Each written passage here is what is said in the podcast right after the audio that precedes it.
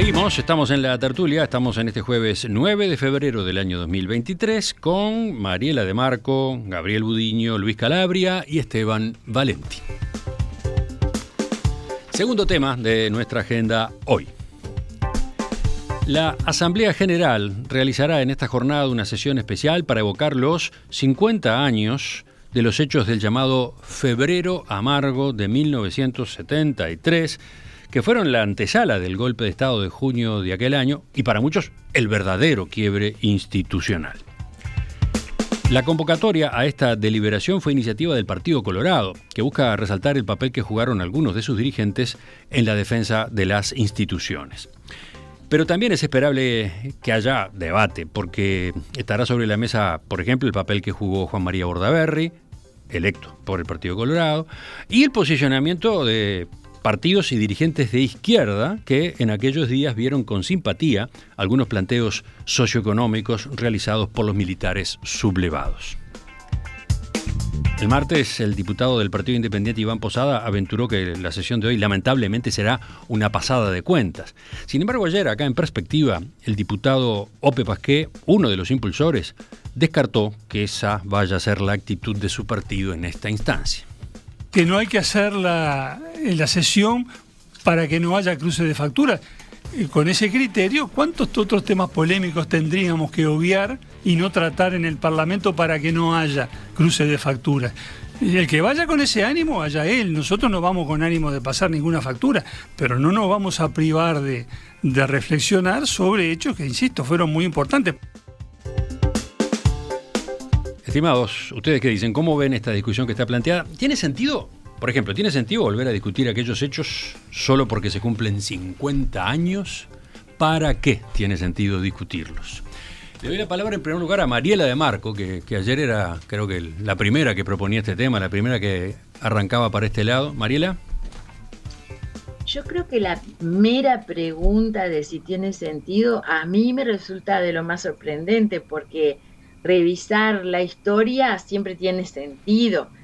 Eh, porque bueno, porque así son, así, así avanza la humanidad, mirando lo que pasó, encontrándole nuevas nuevas interpretaciones, digo, eso Bueno, pero ahí, por ahí, por ahí en todo caso pongo el foco, ¿no? Se puede encontrar nuevas interpretaciones hoy, porque ya esto ya se discutió a los 40 años, a los 30 años, a los 20 años.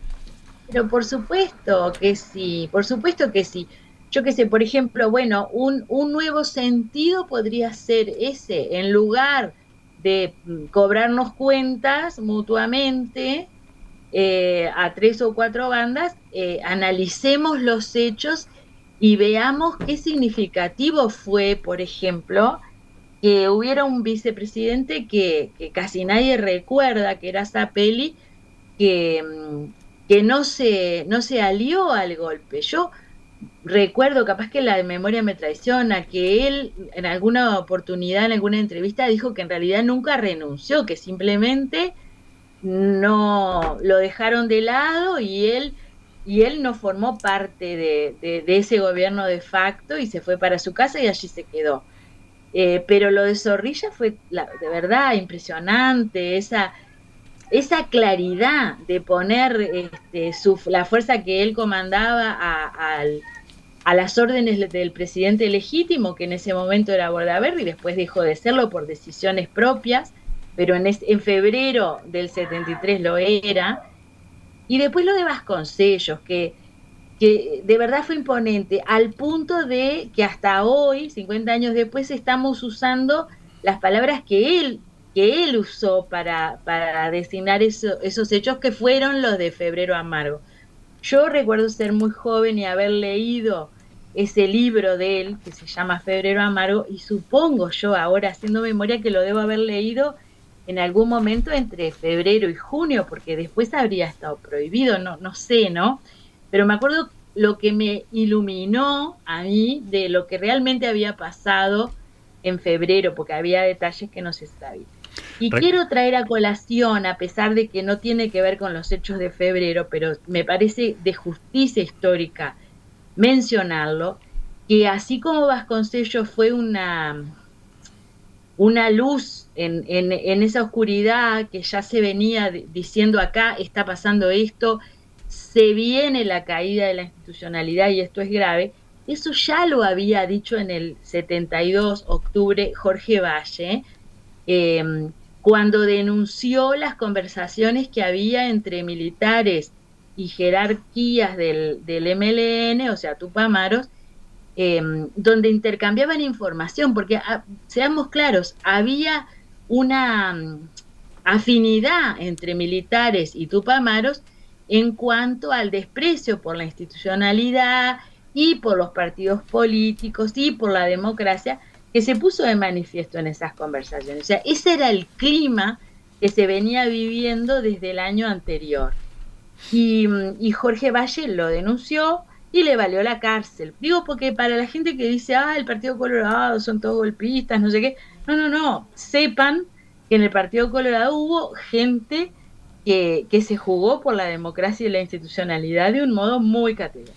Me parece entonces perfecto que el Partido Colorado recuerde a esas tres figuras señeras, a la cual yo agregaría Jorge Valle, y, y en mi corazón, digamos, late de manera muy especial, eh, bueno, los tres, por cosas distintas, pero Vasconcellos, Zorrilla, el comandante Zorrilla y Zapel. Recordemos así en un resumen muy apretado lo que yo refrescaba ayer. Eh, ¿De qué estamos hablando con Febrero Amargo? El 8 de febrero, el entonces presidente Juan María Bordaberry decide reemplazar al ministro de Defensa Armando Malet por el general Antonio Francese.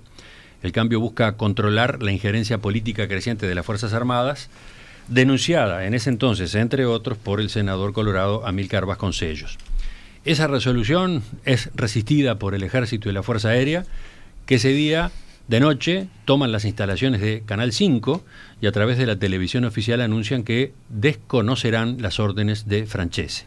Mientras tanto, el comandante jefe de la Armada, Juan José Zorrilla, marca la posición contraria y ordena bloquear la ciudad vieja para proteger la sede del comando de esa fuerza, donde además ofrece las instalaciones para que se trasladen las oficinas del presidente Bordaberry.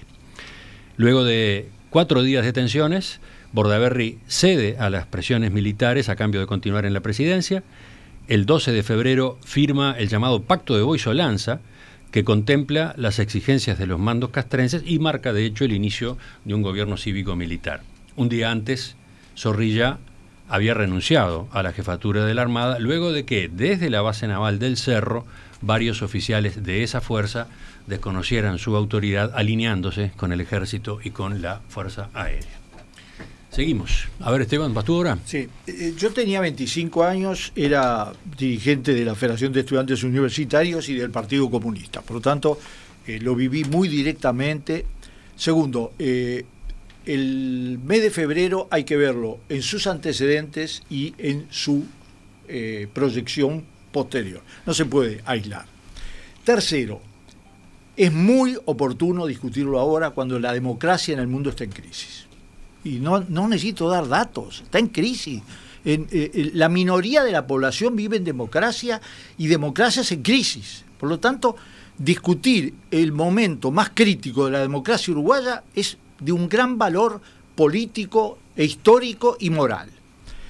Cuarto, y esto me parece muy importante, eh, cada, que cada partido haga su análisis crítico y autocrítico de qué pasó, bueno, eh, es enormemente valioso, eh, porque aporta a la historia. Y hay que saber, porque también lo tenemos que hacer, porque el Uruguay, de todos los países que tuvieron golpes en aquella serie que empezó en el 64 en, Brasil, que siguió con el impulso del Departamento de Estado de Estados Unidos, documentos que salieron a la luz porque se hicieron públicos, que además en un intercambio entre Garrastazú Medici y el Departamento de Estado tenía como una de las premisas la posibilidad de un golpe en el 71 si la mayoría era Wilson Ferreira Aldunate y el Frente Amplio, vamos a hablar, porque ahí hay un documento de este tipo.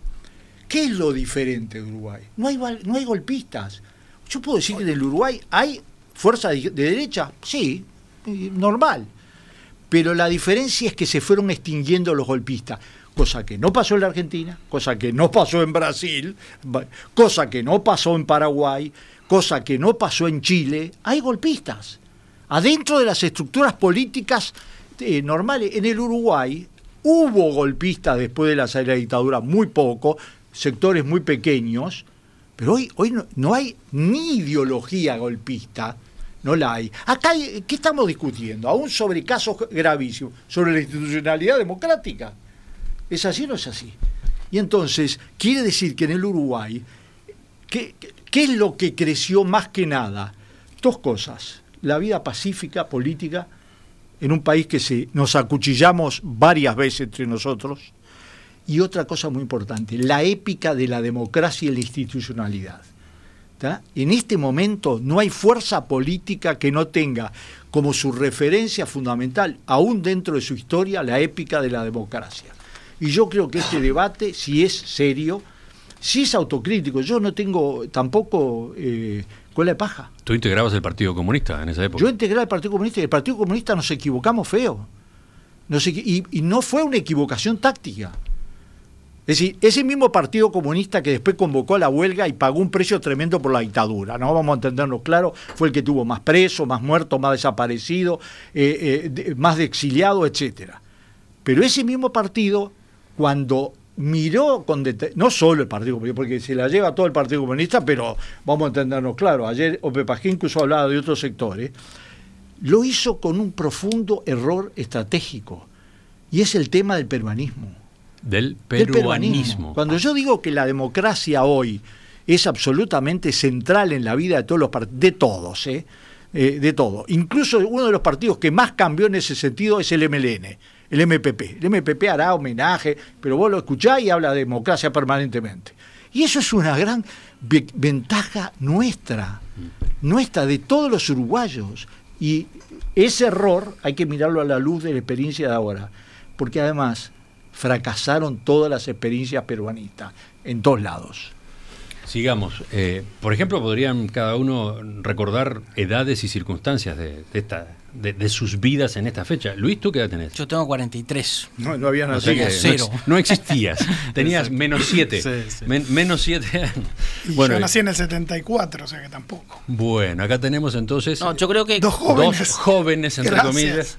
Dos. Y creo que para nuestra eh, generación. dos figuras, dos, dos uruguayos post febrero eh, del Es una discusión muy importante. Por lo que decía Mariana, por lo que dice Esteban, la memoria histórica de un país es fundamental y se tiene que construir con la verdad.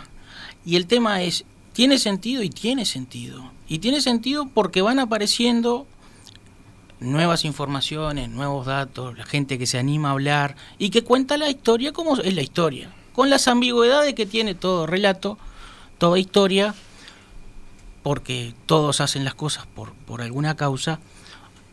Esteban este, decía, yo, nos equivocamos en, febrero, este, y, bueno, con esas actitudes es que, que, vale la pena la, discusión. Después de las cuentas que, que nos podamos este, pasar los partidos, este, eso no tiene sentido en una generación que, que, ya pasó por, por ese tema, o sea que tenemos que tener la perspectiva histórica de dejar para las generaciones más chicas la verdad o lo más próximo al relato real de lo que pasó para que nunca más pase. Gabriel. Sí, yo, yo creo que es valiosa la, discusión, no porque en el Parlamento vayamos a llegar a, a la verdad histórica de los hechos, porque, porque no, es el, no es el cometido. Eh, para eso tenemos historiadores que trabajarán, entre otros insumos, con esos discursos que, pasan en estos aniversarios, por supuesto. Pero, pero que, la ciencia pueda tomar los discursos, la evolución de los discursos de los partidos políticos en el Parlamento me parece eh, sumamente valioso.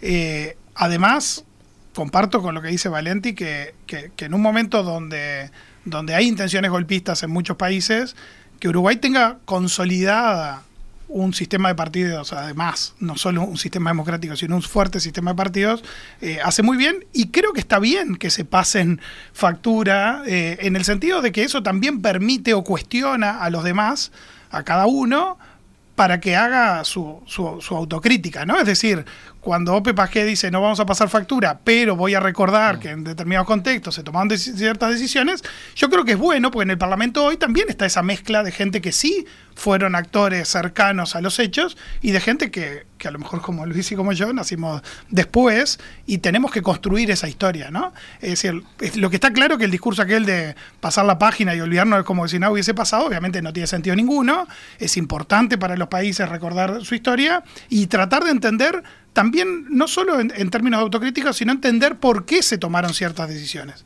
¿Por qué en un momento el Partido Comunista por ejemplo, cree que eso es una ventana hacia un cambio profundo en el país y meses después cree que, que no, que no ese es el cambio, exacto. Entonces, e, esos procesos creo que son valiosos. Eh, y yo creo que el Parlamento es un ámbito de discusión, no es un ámbito para que todos nos tomemos de la mano y creamos que tenemos una visión única sobre el presente y sobre el pasado. Por lo tanto, es valioso esas discusiones. Obviamente, si después eso deriva en chicanas es otra historia. Mm. Y además me gustaría agregar otro condimento, muy cortito y, redondeo con esto, que es que tenemos eh, en el Parlamento Cabildo Abierto y va a ser interesante escuchar a la posición de Cabildo Abierto sobre ese pasado reciente. Creo que hasta ahora no ha pasado. Y va a ser muy interesante saber qué dicen eh, eh, en, en la Asamblea General. Eh, otro punto original que se está dando en estas circunstancias, y surgió ayer en la, en la entrevista con Pasqué, aunque no es, no es, no es él personalmente quien esté a cargo, eh, es la idea de, de bueno, de, reconocer y destacar la forma como se plantaron determinadas figuras en aquel momento, en aquel momento crítico, y hasta una iniciativa que hay para que haya un, un, un monumento a Zorrilla, al contraadmirante Zorrilla, ¿no? Yo lo apoyo. ¿eh? Eh, me pareció, me pareció un clic sobre el cual capaz que convenía dedicar algún minuto, porque eh, efectivamente hay, por ejemplo, hay monumentos de figuras políticas de esa época, ¿no? Hay un monumento a Wilson Ferreira Aldunate en, en el en, cerca del aeropuerto de Carrasco. Bueno, se había instalado otro en la propia explanada municipal. El de, Carrasco y este, los dos son muy lindos. Son distintos, bueno, hay dos, ¿no?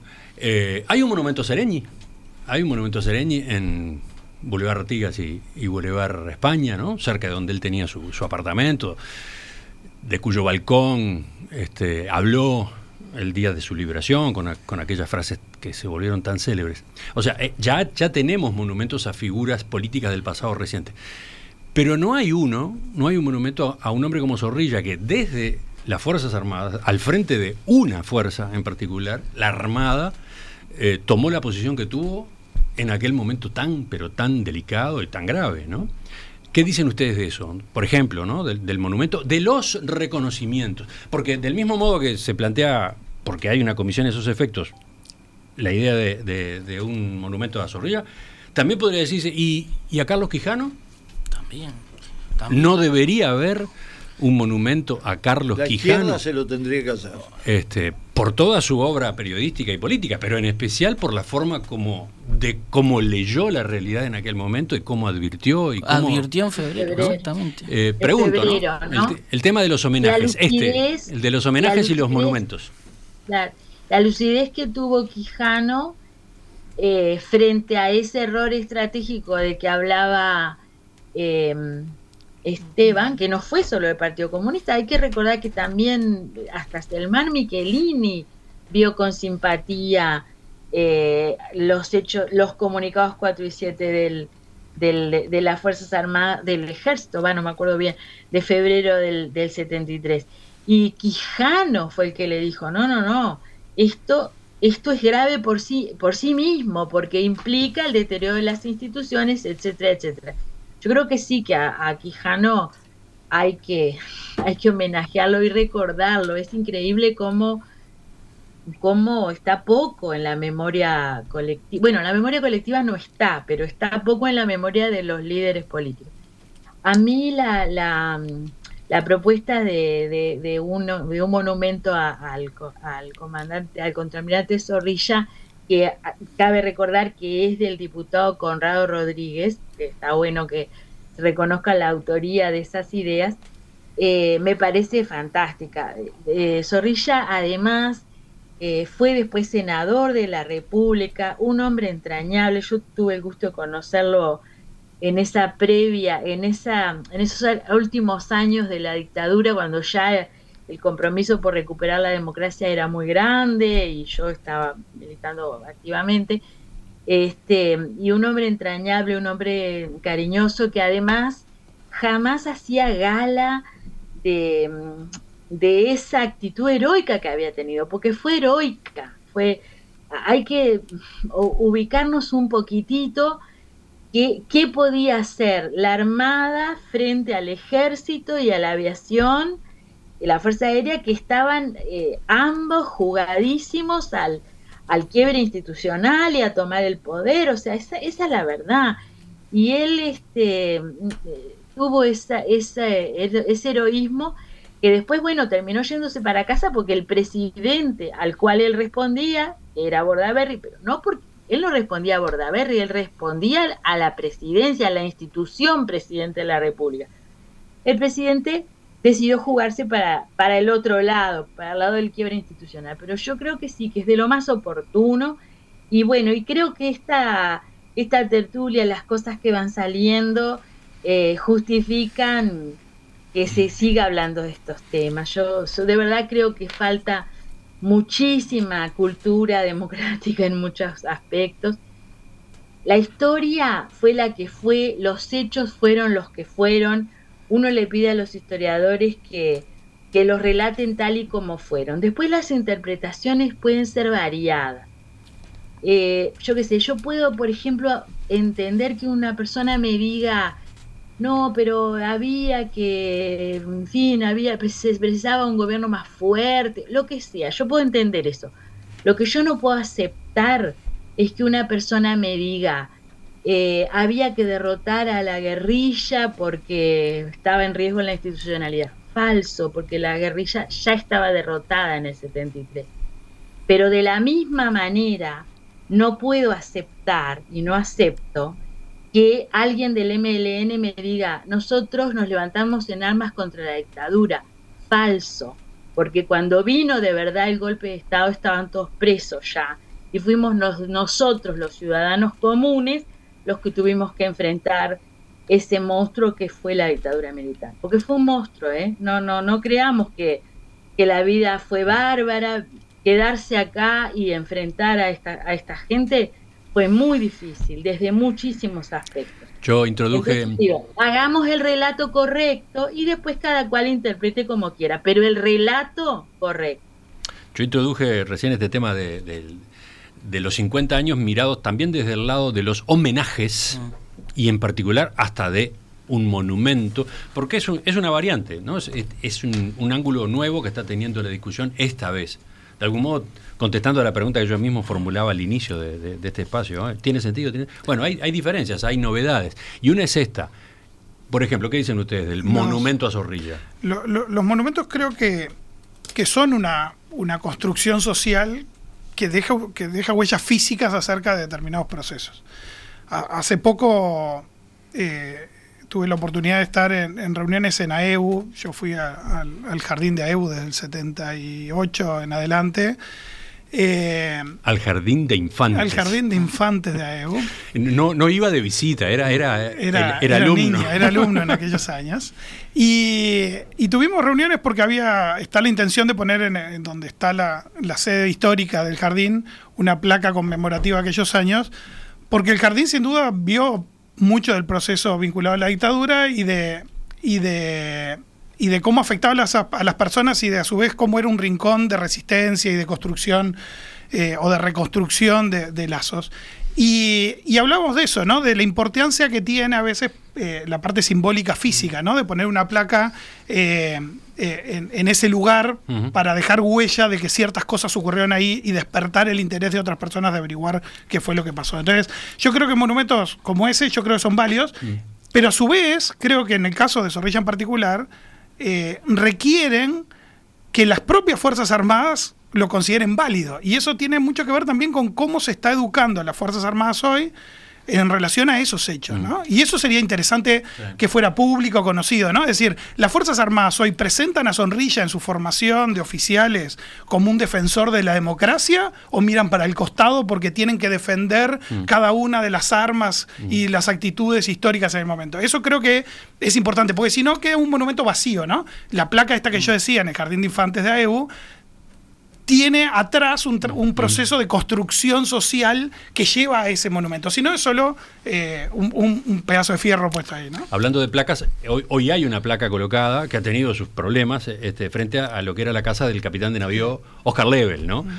que eh, en las horas del comienzo de, de la dictadura ¿no? se, se, se plantó en su, en su, balcón allí en Positos con un cartel eh, protestando, eh, denunciando lo, la situación. Sacado, ¿no? Pues, ha tenido inconvenientes en la sociedad hay de golpistas. ¿eh? Sí, sí, ha tenido inconvenientes esa placa, pero lo, a donde voy es que la placa existe. Acá estamos hablando de otra cosa, estamos hablando de un monumento a quien era el comandante en sí, jefe. ¿no? Imagínense, porque de eso estamos hablando, imagínense ese monumento colocado ahí en, en la rampla portuaria frente a la sede del comando de la Armada. Imaginen el peso, ¿no? El peso que tendría. Yo creo que está, está muy bien el, el planteo y y los reconocimientos este, corresponden. Y, me parece muy interesante el, enfoque de Gabriel en el sentido de, bueno, hay que ver las fuerzas, cómo se están construyendo la identidad a partir de, los hechos.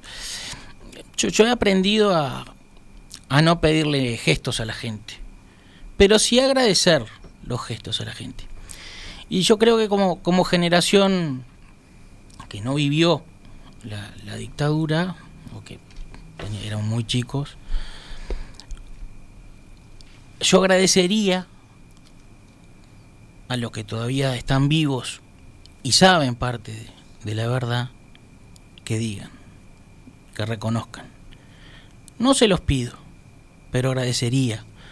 Porque sin, sin esas este, concesiones de verdad es muy difícil no terminar en los relatos y, este, y, y en el cobro de facturas y en las chicanas.